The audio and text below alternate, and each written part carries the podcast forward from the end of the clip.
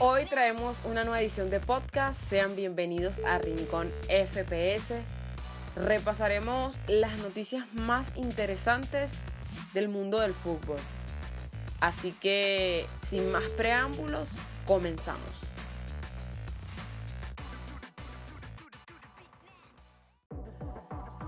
Y arrancamos hablando de la Europa League, porque el Villarreal es el nuevo campeón de este torneo luego de derrotar en los penales al Manchester United. 11 goles por 10.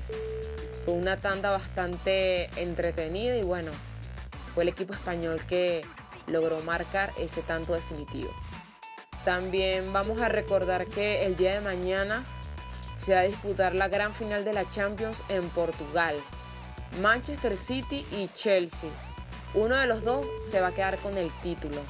De esto traeremos detalles el próximo sábado por la noche o el domingo. Bueno, ahí tendremos nuestro podcast con el resumen de todo lo que aconteció en ese partido. Ahora hablemos un poco del Real Madrid.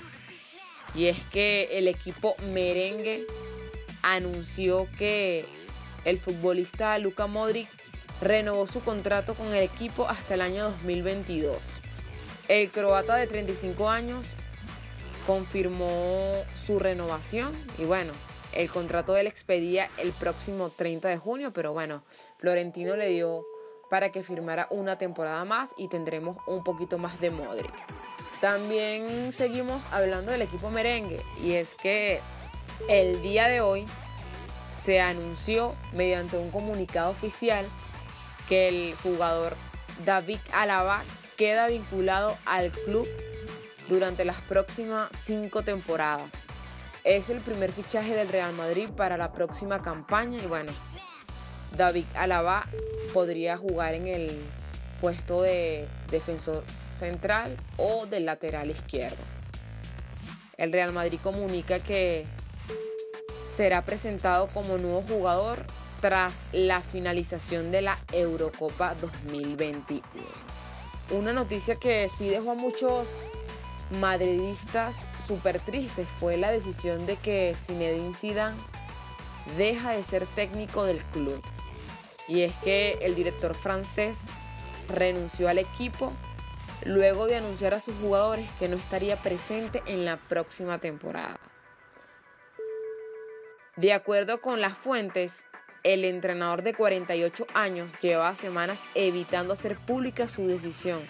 Sin embargo, y dado los indicios sobre su salida, el técnico manifestó su deseo de no seguir en el club y bueno, el Real Madrid busca nuevo DT para la próxima temporada.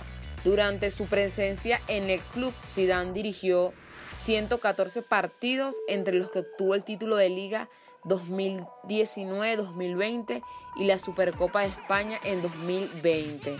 Si repasamos algunos de los títulos de Zidane, tenemos que ganó tres Champions, dos ligas, dos mundiales de clubes, dos Supercopas de Europa y dos Supercopas de España. Sin lugar a duda, uno de los mejores técnicos que ha tenido el Real Madrid.